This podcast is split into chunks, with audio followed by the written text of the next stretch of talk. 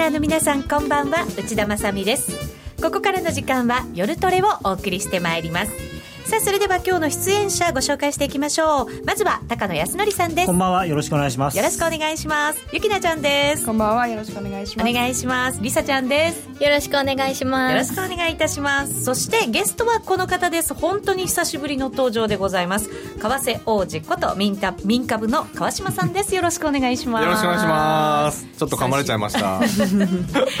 ミンタメって言いそうになって、はい、ミンタメでいいじゃないですか、はい、どっちでもいいんですよね、はい、番組的にははい。はい、民株民ため、はい、これ川島さんなんかプロデューサー的にずっとなんか携わってそうですね。イメージありましたけど、はい。うん、あのー、最近ではあのー、やっぱり証券口座とか FX 口座開ける方も増えてきていて、ええ、あのー、多いですよ。あそうなんですか、うん、あの初心者の方増えてきました。へえ、うん、じゃあ肌でそういうの感じてるという、感じます。画面上から感じてます、えー、株も為替もですか、そうですね、あの一時期株の方が多かったです、うん、で最近あの株も少しねあの上昇局面から少し変わってきたので、うん、えー、そういう意味だと為替にもうちょっと、えー、向いてる人っていうのも増えてきました。うん。やっぱりでも今株を取引するにしても、うん、為替を取引するにしてもどっちも欠かせないですもんね情報的にはね。そうなんですよね、えー、どっちもあの動くしどっちも分かってると、結果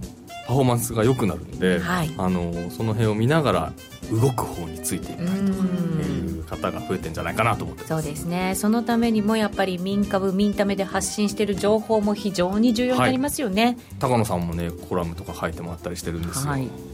この辺はうまくね活用していただきたいですよね。そうですね。うん、まああのミンタメさんはあのミンタメというまあ最初に株をなさっていて、この為替の方を始める時からずっとお付き合いさせてもらってるんで、うん、まあ僕もあの割とこう楽しんでやってるというか、はい、先生ですから。そう。そうなんですよね。はい、川島さんの為替の先生が高野さん。もう FX 始めてから高野さんにもうトレンドラインの引き方から、あのテクニカルまで全部教えてもらった。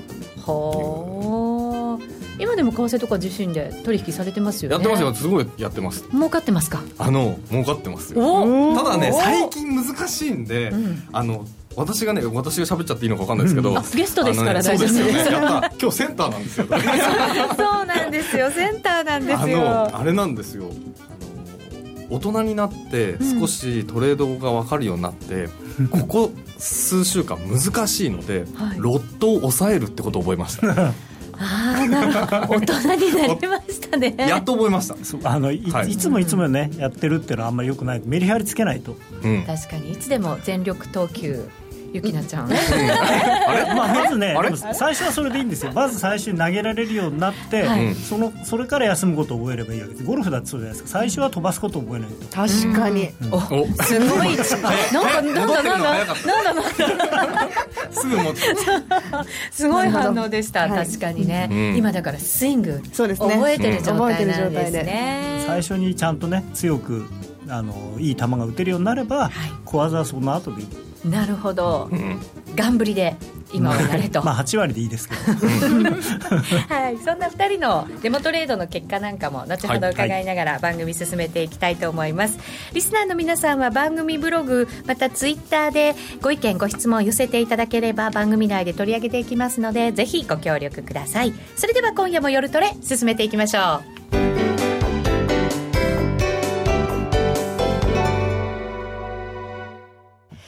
それでは、今日の番組は、民株の川島さんをゲストにお迎えしまして、まあ、夏休みですから、うん、楽しく明るく、夏休みスペシャルということで お送りしていこうかなと思います。はい、すいません、勝手に、夏休みスペシャルでございます。はい、えっ、と、まずはですね、そんなことを言いながらも、足元の相場が、はい、やっぱり中国の一件なんかで結構降らされたりもしてますので、うん、えっ、と、ちょっとこのあたりを解説いただこうかなと思うんですよね。はい。じゃあ、まあ、まず、もう皆さんご存知だとは思うんですが、一応何があったのかというのを一応きちんとこう整理をしておきたいんですが、はい、あの中国人民元っていうのはあの普通の我々が普段やってるドル円とかユーロドルとかそういうものとはちょっと違って、うん、まあ、基本的には政府が管理をしている、まあ、管理変動相場制という呼ばれるようなものなんですね。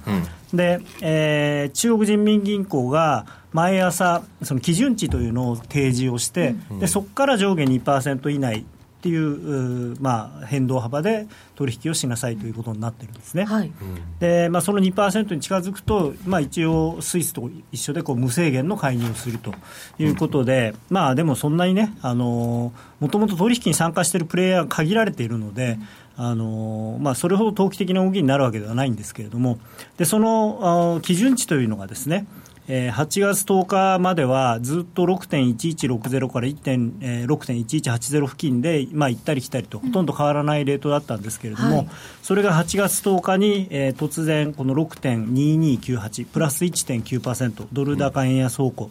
で12日もプラス1.6%、そして13日はプラス1.1%ということで、えー、トータルでこれで3.54、ん ?4. 点いくつだ？えー、3.5、4.6%の、うん、えー、ぐらいのですね、えー、ドル高円、えー、減安になったと。うんでこれが実はどういうことなのかというとですね、チャートを見ていただきたいんですが、はい、こういうことなんですね。画面切り替えていきましょう、はい、高野さん何のチャートですか？これが人民元対ドルのレートなんですけれども、はい、それまでの動きに比べてもうありえないぐらい大きな動きになってるわけですね、うんでまあ、あの背景としてはですねこのところその中国の経済指標の下振れというのが非常に目立ってきている。で特に輸出が不振なんですね、でこれはもちろんその買う側の問題もあるんですけれども売る側の問題だけではなくてですね、うん、ただあのやはりその原高によるあ原、うん、そうですね。原高によるえーなんまあ、製品価格が当然その分高くなりますから、えー、輸出の不振というのもあると、であと、やっぱり一番大きいのは、例えば対円で見たときに、まあ、人民元はドルに対して少しずつ切り上げてきたのに対して、日本円はここのこのアベノミクスが始まって以来、えー、50%ぐらい円安になってますから、うん、あのそれと同じかそれ以上に人民元は円に対して安くなってしまってるんです。あ高くなってしまってるんですね、はい、でそれがやはり大きな問題だったっていうのとで、まあ、ただもちろん輸出振興のために減安にしましたとは言ってないんですけれども、うん、あともう一つですねあの中国って実はその人民元を SDR っていうその IMF の特別引き出し権というのがあるんですけれども、はい、それのレートを算出するもののバスケットの中にその人民元を加えてくれっていうふうにずっと言ってるんですね、はい、その動きをねずっとしてましたよね。はい、でただ、えー、IMF ははっきりとその自由に取引ができて、その自由そうちゃんと市場がそのレートを決めるようなシステムではなかったら、それはできませんよっていうふうに言ってるんですね。はい、なので、えー、少しでもその人民元を その変動相場に近い形にしようということでやってるっていう話もあるんですね。で、ちな SDR に入りたい、入れるように今している段階、で、ね、これ今はドルとユーロと円とポンドしかないんですけれども、はい、で実はバスケットの見直しって一応5年に1回なんですよ、うん、それが今年なんですよね。で今年の10月から11月に決まるということでそれでもう早くしないと間に合わないっていうこともあってやったんじゃないかと、まあ、ただ現状ではですね結局根本的にルールを何も変えてなくて、うん、あの相変わらず人民銀行が基準値を設定するというやり方なので、これだとですね決して自由に取引ができるという状況じゃないですし、あと、資本のあの出入りがあの規制のある通貨ですから、あのまあ、結局、そのいつでも自由に誰が持っていて持っていても他の通貨に交換ができるっていうことが条件が揃わないとですね、うん、この SDR の中には入らないと思うんですね。ですからまだまだ遠いんですけれども、ただ中国としてはそちらの方向にどんどんあのシフトしてますよということを、まあ、訴えるためというか。そうですね、5年に一度しか見直しがないなら、はい、本当、今回入らなかったら、またずいぶん先ってことになっちゃうわけですもんね、まあ、2020年、東京オリンピックの年ということになっちゃうんですよね。それであの、まあ、一応中国人民銀行はその市場の実勢をより適切に反映するためにタイドルでの人民元の基準値の計算方法を変更したって言ってるんですね、はい。うん、でその計算方法を変更した結果たまたま減安になったと。たまたま。別に恣意的に減安にしたわけではないとでもなんかこの経済指標とかがすごい悪化してる中、うん、本当にそれがたまたまが今なのかっていうのがなんか難しいところですけど、ね、まあまあでも経済指標は悪化してるんだから元が売られるのは当たり前でしょっていう話もまああの理屈としては成り立つんですけれどもね、まあ、そっちの方がしっくりきますよね、うん、なんか SDR のためとかいうよりは。まあそうなんですね。ただそれで私はっていうかあのマーケット全体でこれドル高に結局なるわけじゃないですか。減安になるということは。ででしかもあのドルのその加重平均で出しているインデックスの一番、今かなりの部分をですねこの中国元が占めてるんです元とユーロ、まあ、一番大きなユーロでその次は元ぐらいなのかな。貿易量で決まってるので。でその元、まあ、ですから当然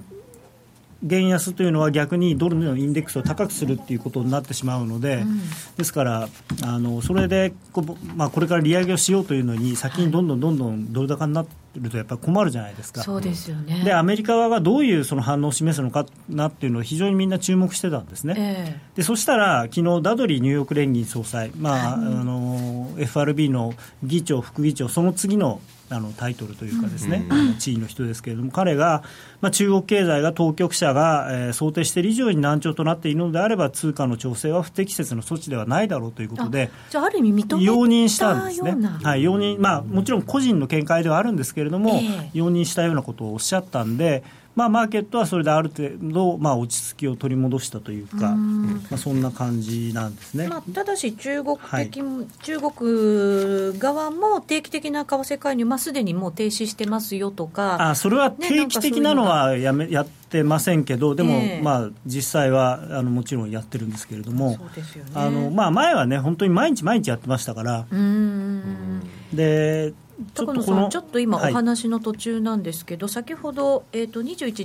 30分に、アメリカの7月の PPI が発表されて、ちょっと為替動きがあったので、ごめんなさい、ちょっと遅れちゃったんですけど、一応入れておきますね、えーと、7月の PPI、予想上振れですね。えーと、なので、ドル円がですね、えーと、124円、今、20銭台、まあ、あんまりすごい大きく、まあね、うん、動いてるわけではないんですけど、ね、ちょっと動いた感じかな。はいそんな感じで情報は一応入ってますね。0.1%が結果0.2、はい、ですね、うん、それですね。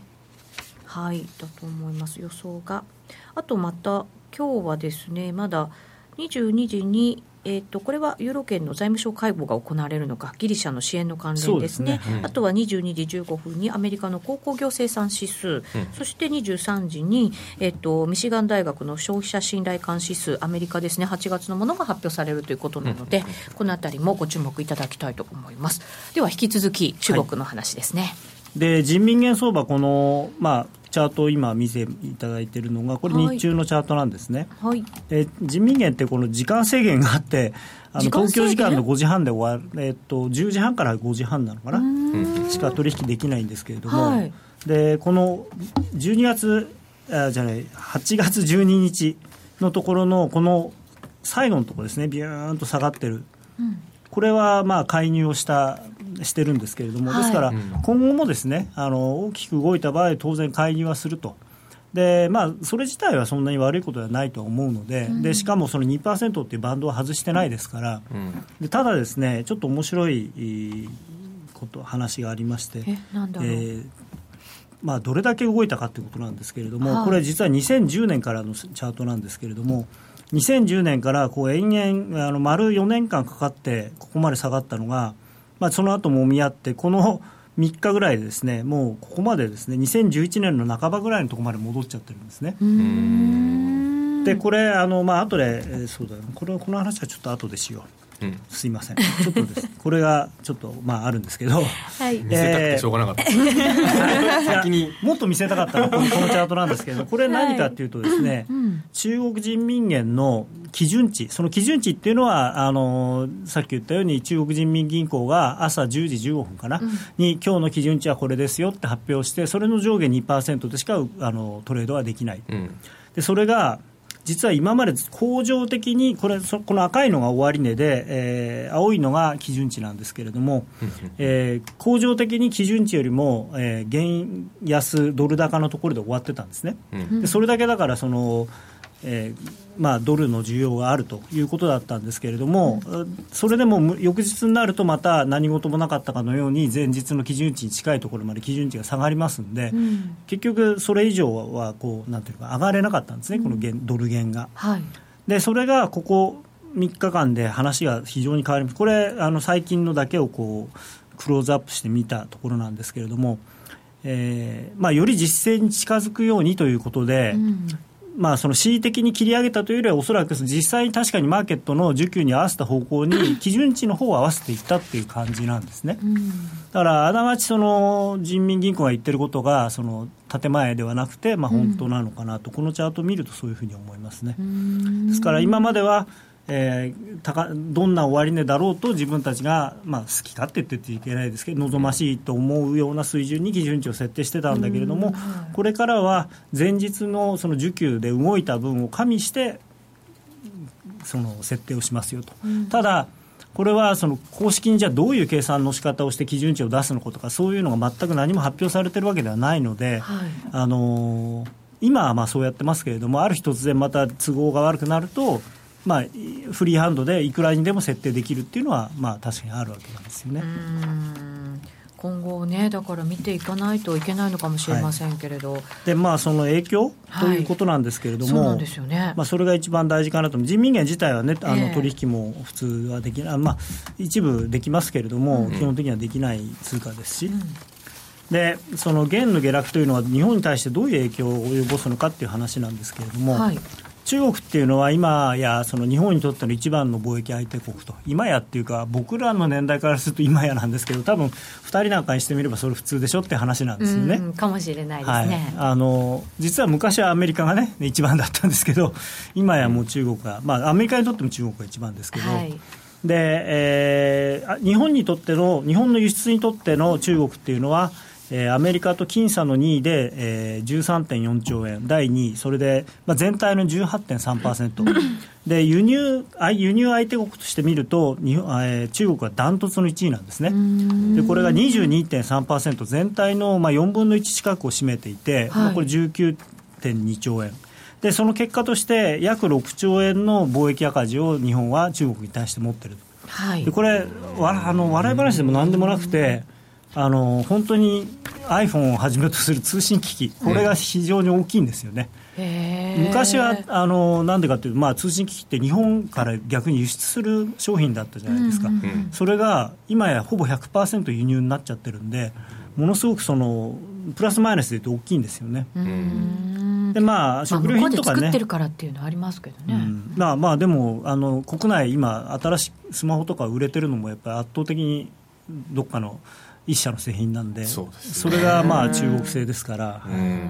結構でもね、普及率も上がって、中国だとなかなか売れなくなってきてるなんていう話、ね、まあまあ、あの中国ではね、ねはい、でその原安っていうのは、ですから、まあ、そう考えるとです、ね、輸入価格が下落することによって赤字の圧縮につながるはずなんですけれども、はい、ただですね、原建ての取引って非常に少ないんですね。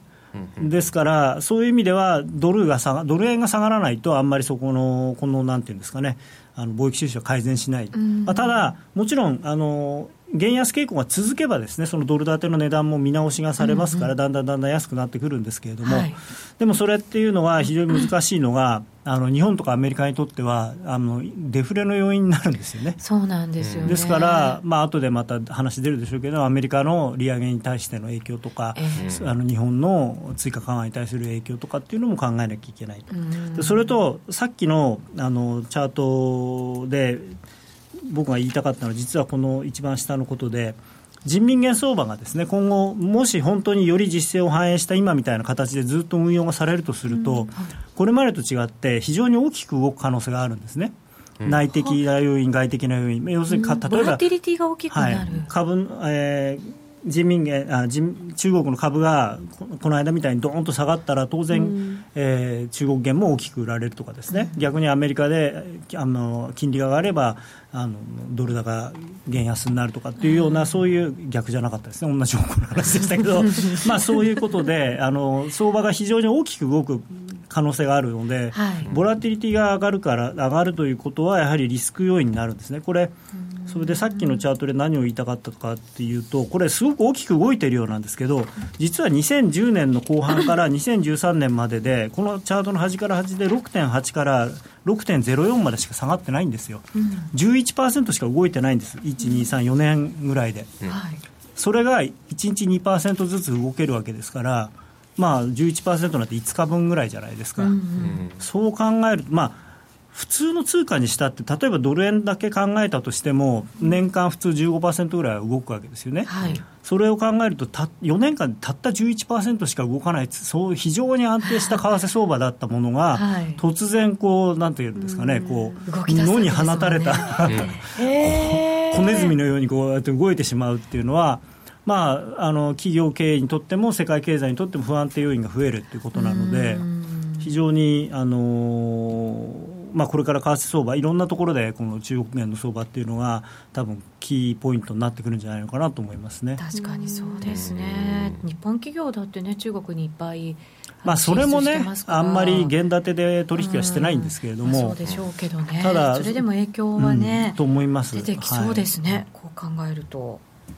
アメリカの利上げとかにも影響してくるもう影響してくるんですね、でそれはなんでかっていうと、さっき言ったみたいに、今、相対的にドル高が進んでしまってるので、うん、えー、まあ、そのドル高の時に金利を上げると、ますますドル高になってしまうと、で非常にまたこれ、難しいところに来ていて、これはドルインデックスのチャートなんですけれども、まあ、今、足元そこまで上がってはいないんですね。っていうのは、あのまあ、元が安くなってますけれども、あのドルとかユーロとかあ、円とかユーロとかポンドとかっていうのが、まあ、落ち着いてるので、そんなに大きく大きくは動いてないんですけれども、まあ、このチャート的に見ると、この上の青い線をですね抜けら抜けるかどうかっていうのはものすごく大きいですね、うん、結構ね、戻ってきたところでしたからね、うん、これまたそれでね、あのー、まあ、僕がよく言う好きなあれですけど、3月、4月の高値結んだ線でぴったりまた8月に止まってるので、うん、逆に言うと、今度これ抜けるとね、上行くかなっていう感じ、ね、まあ、基本はこの赤い上昇トレンドラインを割り込んでますから、そういう意味では上値は重いとは思うんですけれども、ただ、何かあればね、上の方向動き出すとまた、100ぐらいまでは簡単にいってしまいそうなチャートなので、でそれともう一つ怖いのが、えー、日米すべての当局者が当てにしている、あれ？これ逆だ、すいません。よいしょ。出ました原油。原油。これねあのイエレンさんも黒田さんも、まあ、あと皆さんがね口を揃えていや今年の秋になれば80ドルぐらいに戻るから大丈夫なんだよっておっしゃってたじゃないですか、下行ってますからね。これもうちょっとね分かんないですよ。まだもちろん月足のチャートですから、えー、えー、あと2週間ありますが、うん、今月はだめそうですねこれね。ね、はい、だって40ドルももしかしたら割り込むんじゃないかぐらいの、ね、普通にね、現状だと次のターゲットって34ドルとかぐらいなんですよね、えー、この、えー、リーマンショックの後の安値。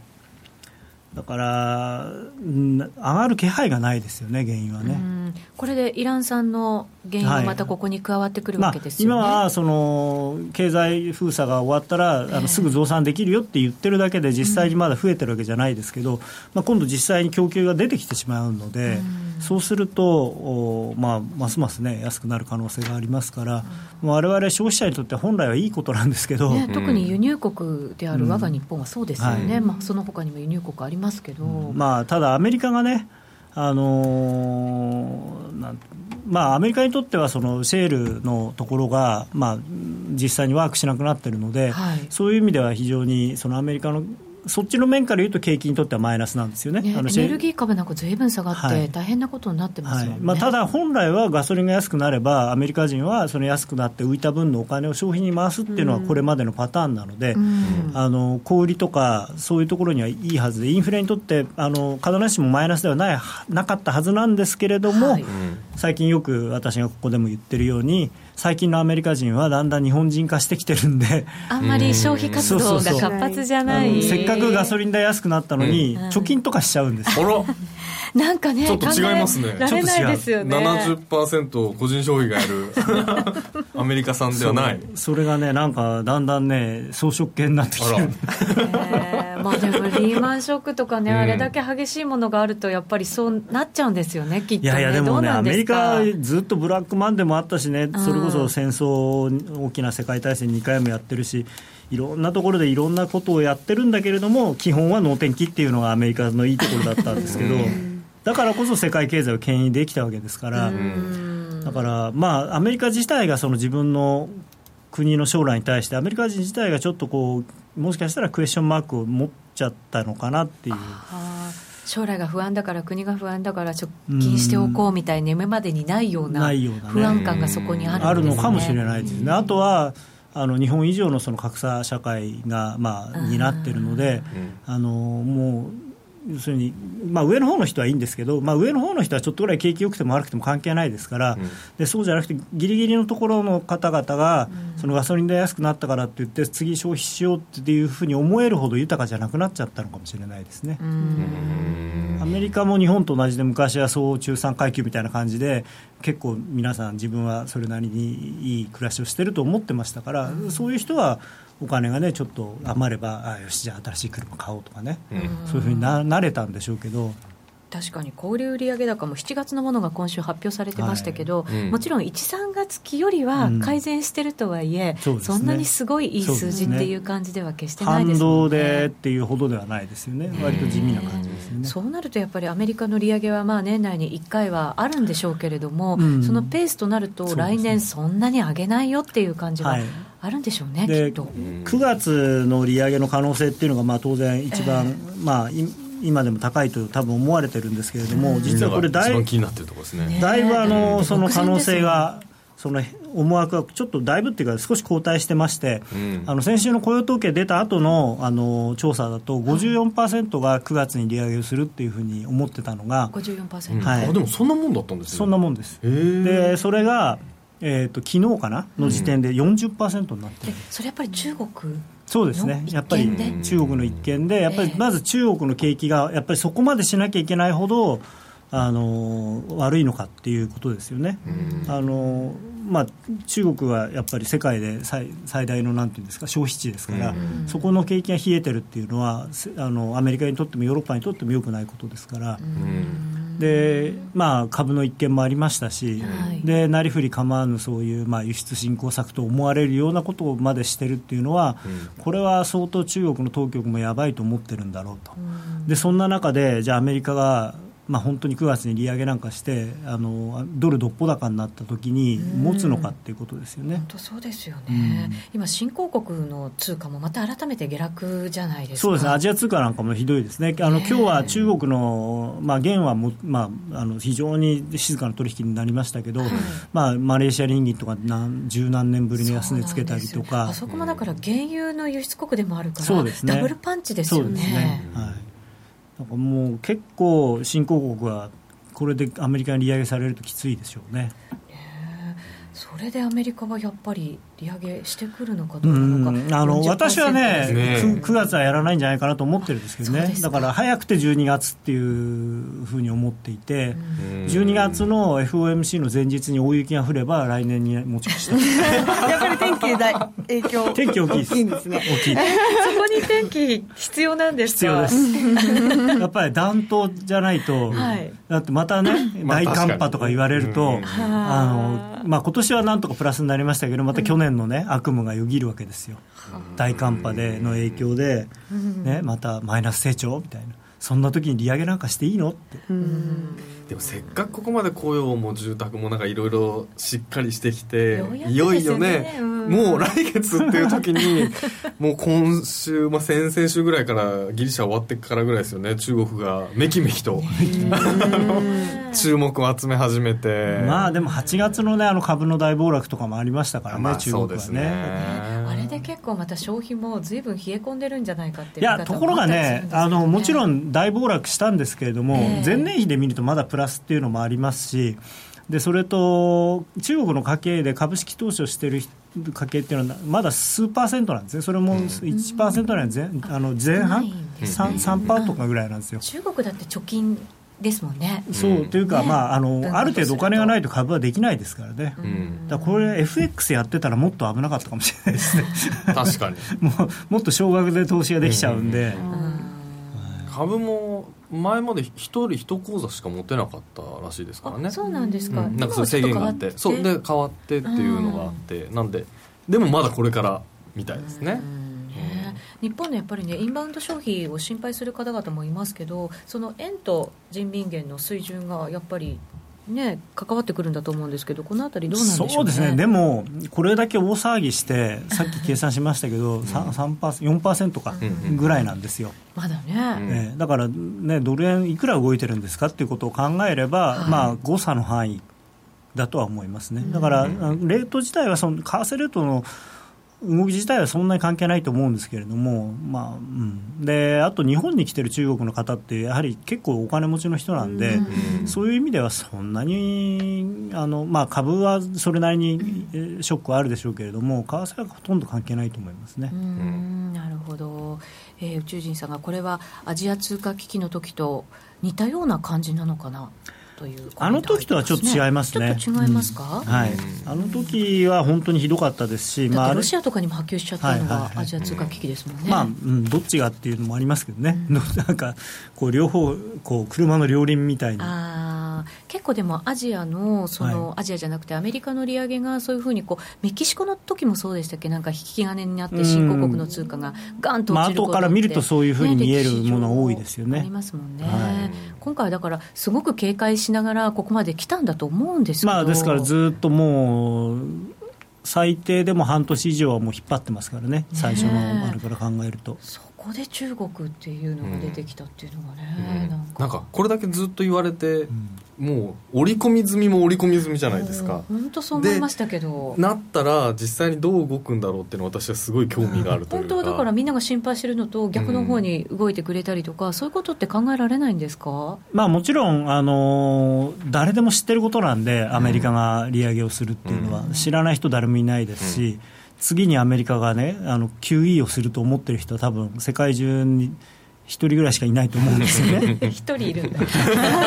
まあまあまあ、あの、なんていうんですか、人生かけてる人いるかもしれない。この予想当たったら俺はもうエコノミストとして一生食っていけるぞアメリカの QE5 を予想した唯一のエコノミストっていう、そう、そういう人はいると思いますけど、まあ通常はいないと思うんですね。で、ただ、やっぱり実際にあの金利が上がるっていうことは、あの当然あの、短期金利も上がりますし、ライボとかも上がりますし、そうなると、やっぱ影響は出てくると思いますね。で、それがなんていうんですかね、こう経済が本当に世界世界経済良くて、イケイケの時だったら全く何の問題もないんですけれども、ちょっとみんながビクビクしてる時に、そういうなんていうんですかね、投資を手控えたくなるようなことがじ分かっているとはいえ起きると、はい、あの決していい方向には作用しないじゃないですか。で、ね、次あ次いつやるんだろうってまた心配になるじゃないですか。まあ、僕は来年多分やって2回かなと思ってるんですけど実は。利上げ2回。超緩慢な利上げ、えー、すごい小幅ですごいゆっくりってことですよね、はい、外れたらごめんなさい、まあ、ただ今の今のこれはあのそんなに精緻な分析をしたわけではないですけれども、なんとなく12月かやって来年の3月かで、で来年の3月だったら、もしかしたら来年の3月が1回目だとすれば、もしかしたら年内3回やるかもしれないけれども、12月だと、ね、来年は2回しかやらないんじゃない逆にやらない方がいいんじゃないかっていうのはないんですか？やらないと、うん、あの利下げできないからやるんですよ、ね、みんなそう言うんですけど、うん、でもなんか利上げしたら余計悪化する可能性もいろいろいやだからその悪化しないように悪化しないように今こう大丈夫だよ大丈夫でそんな,、な悪いことするわけじゃないからいいね。大丈夫だよ怖がらないでねっつって。変なおじさんみたいだけど そう言ってこうちょなんかこうやっておかないと、うんこれやっぱりアメリカの景気自体もあのリーマンショックが起きてから、まあ、2008年からだからもう7年間一応プラス成長が続いてるわけですよね。うん。でこれってそんな10年も20年も続くもんじゃないですから、うん、結構危ないんですよ、もう、うん、次の大統領選挙終わった翌年なんていうのは、もしかしたら、どーんと落ち込むかもしれないんですよね。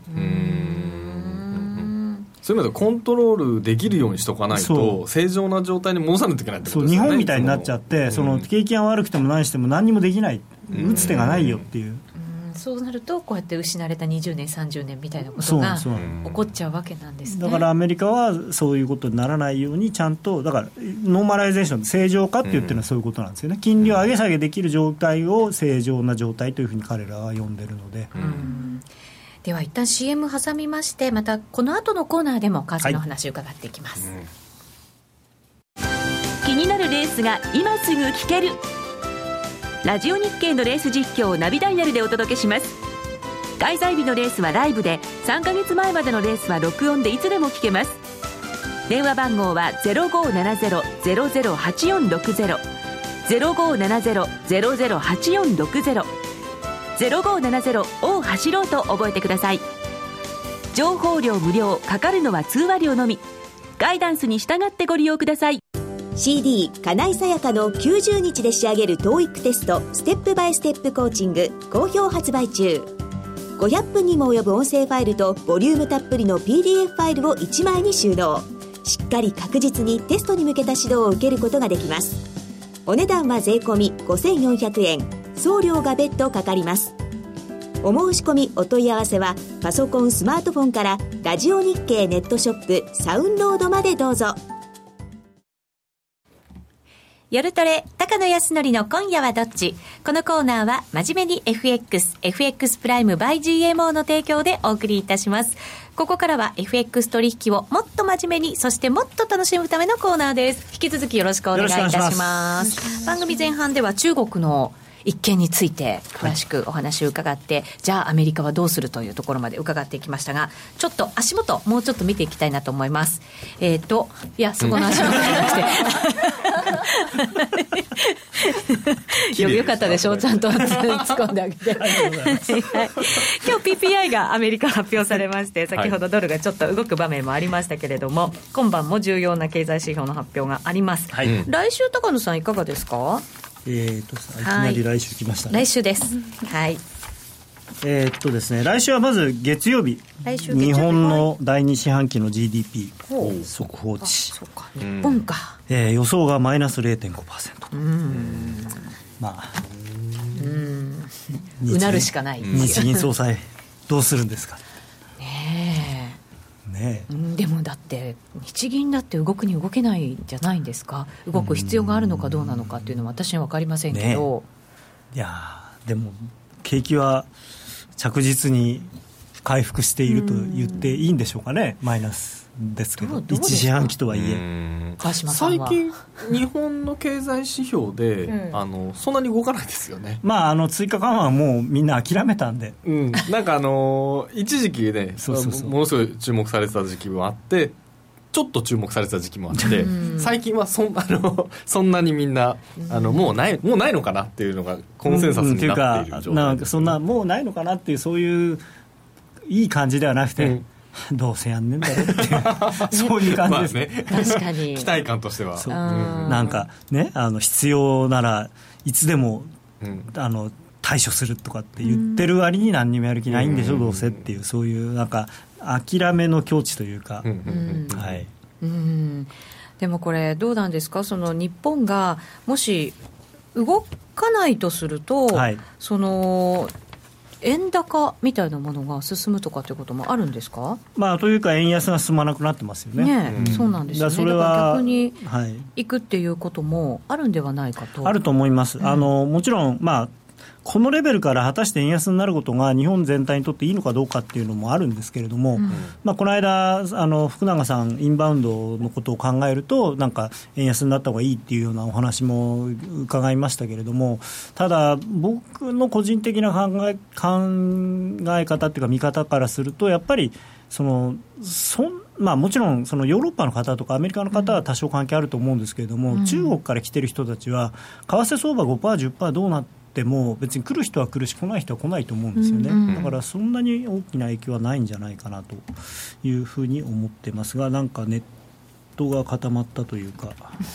固まりましたか？はい、うん、何か出したかったですか？大丈夫ですか？いや大丈夫です。はい。でもチャートが見えないと今夜はどっちって聞かれた時困るなと思って。なるほどなるほど、はい、今ですねドル円がちなみにレート124円25銭から26銭あたりで推移しております、うん、あと来週火曜日に、はい、そのまあ、オーストラリア中銀の理事会の議事録なんかもあるんでこの辺もちょっと注目かなというのとあ,、まあ、あとやっぱり資源国通貨がね、うん、気になりますよね動きが。そうですね。資源国通貨やっぱり辛いでしょうね、うん、あのまあ、一つには原因はやっぱりこういう状態になってるっていうのともう一つはやっぱり中国がやっぱり相当悪いんだなという印象を今回のことで持ったと思いますんで、であと、来週、そうですねあの水曜日の夜中にあの FOMC の議事録の公表もあるので、まあ、これで果たしてどういう、まあ、どのぐらいその利上げに近づいているのかと、まあ、ただ、うん、結局これを見ても、ね、何も出てこないと思うんですよね。あのまあ、やっぱり一回一回の数字を見ていくしかないので、うん、まあ、来月の雇用統計であるとか、うん、うん、PC コアの数字とか、そういうの、まあ、あとはその周りの状況ももちろん見るっていうふうに言っているので、はい、それを考えると、まあ、あんまりいい話は出てないですよね、いいこのところ、利上げに向けて、そのポジティブな話はあんまり出てない。これ、高橋さん、議事録はこの前のなので、はい、あの元の切り下げの話は入ってないんですよね。そうですよね、だからそういう意味じゃもう古い話ではあるんですよね。うん、ただ、まあ、だからちょっとね、割とやる気満々な感じなのかもしれないんですよ。ただその後のことを考えるとどうなのかなと、ね、原原とやっぱり原油ですよね、原油はやっぱりまあ戻るだろう、戻るだろうってみんな思ってましたからね、思ってたっていうか、願ってたっていうか。でも原油の動きなんか見ると、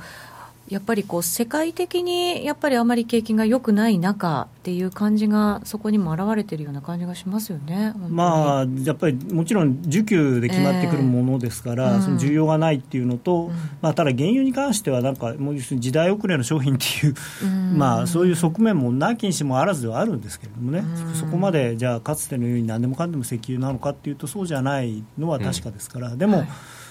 まあ、当然、物が動けば石油、ガソリン使われますし、うん、やっぱり何か作るのにもガソリン使、うん、ガソリンじゃなくて石油使われますから、はい、やっぱり原油がこれだけ安いっていうのは、あの景気の先行きの見通しがあまり良くないっていうことなんだと思います。はいまあ、そういう状況の中、経済指標も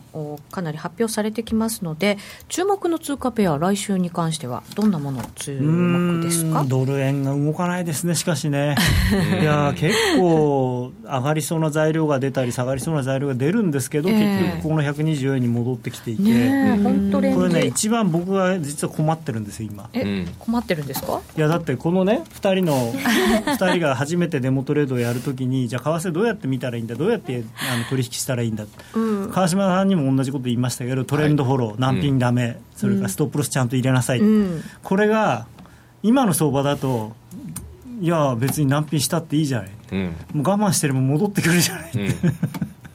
これは難しいところなんですよね。まあ、こんな時ばっかりじゃないですし、うん、逆にそこで悪い癖つく、今ね、これで、ここで悪い癖がつくと、本当にバーンと動いた時に、うん、もう、そうですね、ハーゲンダッツ1万個分ぐらいやられちゃう。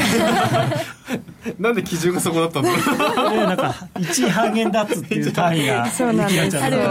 僕らの中では全てがハーゲンダッツで計算されている、はい、でも高野さんこの相場の中ってトレンドが出てる時は本当に少ない割合で、まあ、日数的には少ないですよ。方が多いんでしょ？う、はい、だからこういう時に本当はちゃんと利益が出せるように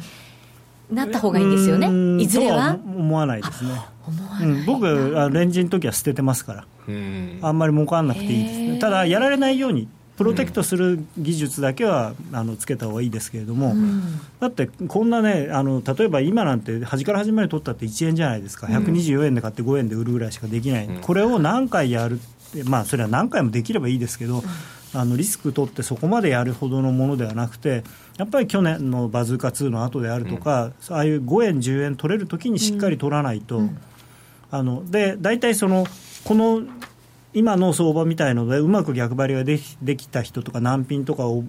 覚えちゃった人は、うん、実際に例えば125円抜けて130円になる時も売り上がっちゃったりして、うん、でしかも130円ぐらい止まるだろうと思ってそれが135円までいくともうお金がなくなるまでやっちゃうんですよ。それで全部失うパターンですね。だから究極のコツコツドカンなんですよ。わかりました。ということで高野さんチャート動きました？大丈夫ですか？ログインできない。なぜか。それでも伺います今夜は。どっちあのねドル円はやっぱり124円台のローは買っていいのかなと思います、うん、あの私の嫌いなレンジ相場がまだ続きそうなんで、うん、はいわかりました。ただ上でも重いので、はい、あの深追いせずに、さらっとこまめにこまめに。そうですね、うん、リグっていく感じですね、はい、高野康則の今夜はどっち。このコーナーは真面目に FXFX プライム by GMO の提供でお送りしました相場が大きく動き始めた今だからこそ FX にチャレンジしてみませんか？FX プライム by GMO では多彩な FX 商品を提供しています。自由に取引できるスタンダードな FX なら選べる外貨を、ストラテジーを選んだり作ったり、システムトレードをするなら選べるミラートレーダーとちょいトレ FX。そして値動きが小さくても取引チャンスがあるバイナリーオプションの選べる外為オプション。自分の投資スタイルに合った FX を選べます。FX を始めるなら FX プライム by GMO をご利用ください。株式会社 FX プライムバイ GMO は関東財務局長金賞第259号の金融商品取引業者です。当社で取り扱う商品は価格の変動などにより投資額以上の損失が発生することがあります。取引開始にあたっては契約締結前交付書面を熟読、ご理解いただいた上でご自身の判断にてお願いいたします。詳しくは契約締結前交付書面などをお読みください。ソニーの卓上ラジオ ICF-M780N 好評発売中。デザイン操作性もシンプルなホームラジオです。ラジオ日経のほか AM、FM が受信できます。お休みタイマーと目覚ましタイマー機能付きで価格は税込1万1880円。送料が別途かかります。お申し込みは0335954730ラジオ日経通販ショップサウンロードまたはネットショップサウンロードまで。スマホでラジコを聴いていたら突然親父が大声を上げた。おおその曲懐かしいな。父さんが高校生の頃バンドでやってた曲だよ。え？親父バンドやってたの？懐かしいあの音楽に会える。新しい会話が増える。スマホでパソコンでラジコ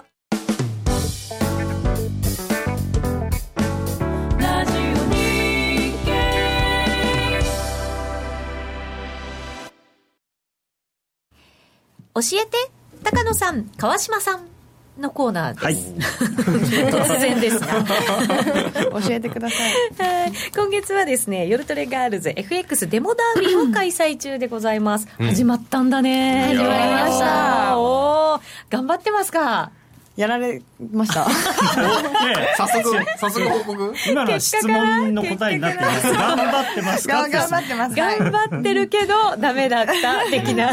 今ちょっとまだ途中ですから、うん。はい、いろいろ先週はでも2人とも結構好調なスタートを切ったと風の噂で聞きましたが、はい、2人ともプラスでね。プラスで。こんな、はい、というか3人えノーディーが先週はちょっと前え？プラスだったのか。みんなプラスだったんだ、うん、うんやっぱ先生いいと違うノーディーはね マイナスだったんだそうですよ。あそうあ先生。マイナスいやノーディーはほらいろいろもう耳戸島になってから夜トレに来たんで、あ確かにね。自分でもガンガンやってましたからね、はい、なので今日はノーディーがお休みですから、うん、2人からここまでの成績発表を行いたいと思います。どっちから？どちらでも。じゃあゆきなちゃんから。はい。雇用統計先週終わってその後あのドルが一気に下がって、うん、もうちょっと下がるのかなと思って、あの売りでちょっと売りで。結構持ってたんですね。ドル円。雇用統計発表前にもすでに持ってた。持っててそれを全部一回離してその後もう一回売りで、うん、あの持ってたんですけど、うん、なんとデモトレ土曜日翌日の深夜の2時までしか取引できないことを知らずに、いっぱい持ってしまって、で翌日の9時に開こうと思ったんですけど、開けなくって気づいた時だからね、で月曜日にまた開いたんですけどその時は私はハーゲンダッツ7500個分マイナス。おお これもう見てしまったらもう離れられないんですね。ショックすぎて。えー、みたいな。まず何が起こったかわからないよね。まずまず私はその7500個分計算しないといけない。まあでも7500個分食べなくてダイエットのためによかったと思えば。相当大変なことになっちゃう。ねでもこのまま上がり続ければ上がり続けるほどこっちはもうもうどんどんハーゲンダッツがなくなってくそうなくなってくみたいな感じになってしまって、うん、落ち着きたいんですけどでも手元にもうポジション置きたくなくって、うん、だからといって話してしまうとハーゲンダッツの7500個分になってしまうので。確定しちゃうもんね。そうなんです。なのでちょっと来週からはちゃんとロスカットを入れて、ちょっとずつちょくちょく皆さん追いつけるように頑張ります はい、ロスカットを入れなければいけないというところに気づいた。はい。じゃでも中,、中国難しいん。ですよね、だからロスカットをどこに入れるかっていうのは非常に難しくて、やっぱり近すぎると、本当にいわゆる損切り貧乏になっちゃうんですけども。ひげでついちゃったりするでしょう、だからやっぱり意味のあるところで、やっぱポジションをね、どこで持つかなんですよ。さ究極的に言うとそのちゃん我慢ができなくてなんて中途半端なところで買ったり売ったりしちゃうとストップロスを置くとついちゃうってことになるんで、うん、やっぱり最初にストップロスどこに置こうかなっていうのを考えて、はい、逆算してポジション持たないと。はいわかりました。最初にだからこうストーリーを描くんだってね。謝ってます。そうそうだから謝る必要なくて、そういうのを覚えるためにデモトレードやってるんだから。すごく勉強になっていて。いや、逆にデモトレードでそれぐらい、あの、やられたって感じるの偉いですよね。ね私なんかもへんへんってやっちゃいますもん。意外にね、番組で披露しなきゃいけないと思うと、それはいいのかも。実際のお金だったらまだなんかが痛かったなって思う。思うわけじゃないですか、だけどね。言わなきゃいけないんだそれがねす。ごいプレッシャーなんですよ。そうなんです。私もよくそれはね分かります、痛いほどに。いい制度ですね。いやでも最初にねそうやって、まあ、実際にお金を払わなくていい状態なんだけど、それに近いプレッシャーを感じてできれば、実際にやった時に結構それが役に立つんじゃないかなと思いますね、ねでも始めた途端になんかゆきなちゃんまたなんか男前な性格が 前面に出てきましたよ。いいことですねこれまた。いいですね。まあねいろいろキャラがあって。ねトレードは人を表すと言いますが。トレード全人格でやらなきゃできないもんですからね、ね本当そうですよ。私はでも今ね一個見つけましたよ。何？あのさっきそのマイナスを抱えて決済しなければマイナスじゃない的な発言がありましたけど それは違いますからね。怒られた王子に怒られた。評価損はもう損失です、うん、それはね間違えるとダメですよね高野さん。さすが先輩聞き逃しませんね、そう持っちゃうんで。そのまんま持っとけば戻ってくるって思っちゃうんでね、それがね戻ってくるんですよ。最近はね。そう。まあここここ何そうです、ね、1か月ぐらいのね。そうなんです。でもびっくりしちゃう。ちょっと前のチャートとか見てもらうと分かるんだけど、こうぐーっとやってビユンってなるんだから、そういう時にビユンっていうところを取らないと、はい。うん、とりあえず7500個分から今は300個分ぐらいのマイナスなので。今もやっぱりマイナスはいマイナスなんですけど ちょっとあのまた挽回して来週にいい報告ができるように頑張ります、はい、頑張ってください、はい、じゃありさちゃん。はい。私は、うん、多分先週の時点で5万6千円ぐらいのプラス、うん、7000現実現実。プラスだったんですけど、うん、現時点だと8万、うん、違う8万。6000円？おおプラスプラスに、なってます、うん、素晴らしい。現実現実。ちょこちょこ。ちょこちょこな感じでね、さっきも自分でちょこちょこって言ってたけれども、うん、2週間で8万6千円ね、うん、元で500万だからすごい利回りですよこれ。そうですよね、私たくさんポジション持ってなくてでも超一個ずつ、まあ、少ないポジションで、レバレッジもだから低くしてそれだけしっかり堅実にできるって、羨ましい。いやだって、でも5万 ,5 万ドルポジション持ってるわけだから、決して現実のトレードとして考えたらそんなにちっちゃくはないんですよ、確かに。まあ確かにレバレッジで言えば 1. 点何倍ですけど、まあ元でそそもそも口座に500万円入ってる人ってそんなにいない,、いないですからね。ワンショット 5, 5万ドルでトレードできればそれなりに PL 出ますよね、うん、逆に言うと現実的ですよね。そうすごく。あの私もできるしみんなもできる、うん、なんかゆきなちゃんとかと比べると少なく感じちゃう。だって何十万ドルとか持ってるから 現実にそれできるのかっていう。いやそれデモでデモでさえそんなにキャーってなるのは現実に7500個分が、ね、口座怖すぎて口座に最初に入れるお金多分10万円とか5万円とかだと思います。そこからちょくちょくみたいな。それで調子乗ってやってるとすぐにゼロになれる、ゼロになれるでも最初なんかそのポジションを持つのに一体この自分が持ってるお金でどれぐらいポジション持てるんだろうみたいな、そうね。そうそうそうとりあえず入れてみようみたいなまだ持てるみたいな1万通貨を連打しますパッパッパッパッパッとあこれじゃない怖っ 限界まで来たでもこんなにモテるんだみたいな。でしかもでその瞬間なんか知らなかった経済指標が出てドンそうそうすごいよくありますよねよくない。買った瞬間売った瞬間に発表とかなんかありますよよくそんなのあったのみたいな。そうこれはね、注意しなきゃいけないわけですが、ノーディーからもですね報告のメールが届いてるのでちょっと簡単にご紹介しますね。えっ、とね結果から言うとざっくりまとめると、うん。火曜日の夕方の大量ショートがラッキーで50万ぐらいのプラス という感すじごいな。だそうですよ。すごい頑張ってますね、あとは今週難品していません。うん。かっこ笑い。それは一応先生の教えを守ったよっていうまあ、ね、ででもちょっとこれちょっと恐ろしいな、うん。これ若干多分間違って書いてあるんだけどえ？夕方に思い切って10万かける5、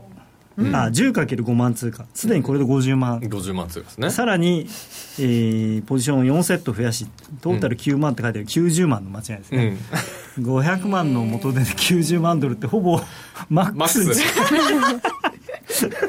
さすがノーディー。ロスカットは30から50ピップスぐらいに置いてるいやだから今回は神業ディールですね、うん。素晴らしい、ね。そこでそこそれだけ90万ドル持ったっていう。うん。すごいそうですね。な何がいけたきっかけなんですかね。これを行こうっていう。何なんだろうな。ねまた本当ここ12週間難しい。難しいです。難しい。だってはい結構ニュースとかで動いてるしあとはうん。人民元に振り回されてるんでここ1週間でいうと、うん。これノーディーかなコメント夜トレ見てるよ。やっとコメントできたってコメントが入ってきました。ノーディー。頑張ったね。はい。ちょっと儲けすぎみたいな。ちょっとずるいよ。いや大丈夫。ノーディーはこのまんまねあね突き進んでもらっちゃいましょうよ。突き進んでもううん。アップアンドダウンを演じてもらって、そうですね。ダウンも期待してます。ね、まだまだ夜トレガールズデモトレード対決続きますので、ぜひ3人とも頑張っていただきたいと思います、はい。リスナーの皆さんもぜひ応援してください。さあそろそろ番組もお別れのお時間が近づいてきました。ここでお知らせです。9月4日の夜トレはスペシャル企画。3月に開催しました。雇用統計ナイト夜トレのスペシャルコラボが再び開催されるということでございます、出演は本日出演の夜トレファミリーはもちろんですがスペシャルゲストに福永博之さんも登場します、もう福永さんも夜トレファミリーですよね。ね。はい。会場が東京の、えー赤坂見附駅永田町駅近くの清井町フォーラムというところで。なんかねちょっとすごい立派なとこみたいそうなんですね、抽選で40名様をご招待いたします、うん。詳細は FX プライム by GMO のセミナーのお知らせのところをご確認いただきたいなあと思います、まだ大丈夫なんですね。まだ大丈夫、はい。あそうなんですね、夜トレのページからもリンクしてあるということですから、そちらをご覧いただいてもいいかと思います、40名様を無料ご招待です、そしてもう一つ、FX プライム by GMO では9月12日に、静岡でもセミナーがあるんですね、はい。高野さん。えーっとちょっとですねこれ私は参加できないんですけれども、はい。えー9月12日ですね静岡で、えー静岡駅のすぐそばの山口駅前ビルというですね 不思議な静岡だけど 山口。いやいやなんかあのでも静岡でやるって珍しいですね。そうですね。なかなかない、えっとねずいぶん前に一回浜松でやったのかな？やったことがあるんですけれども、静岡駅のそばっていうのは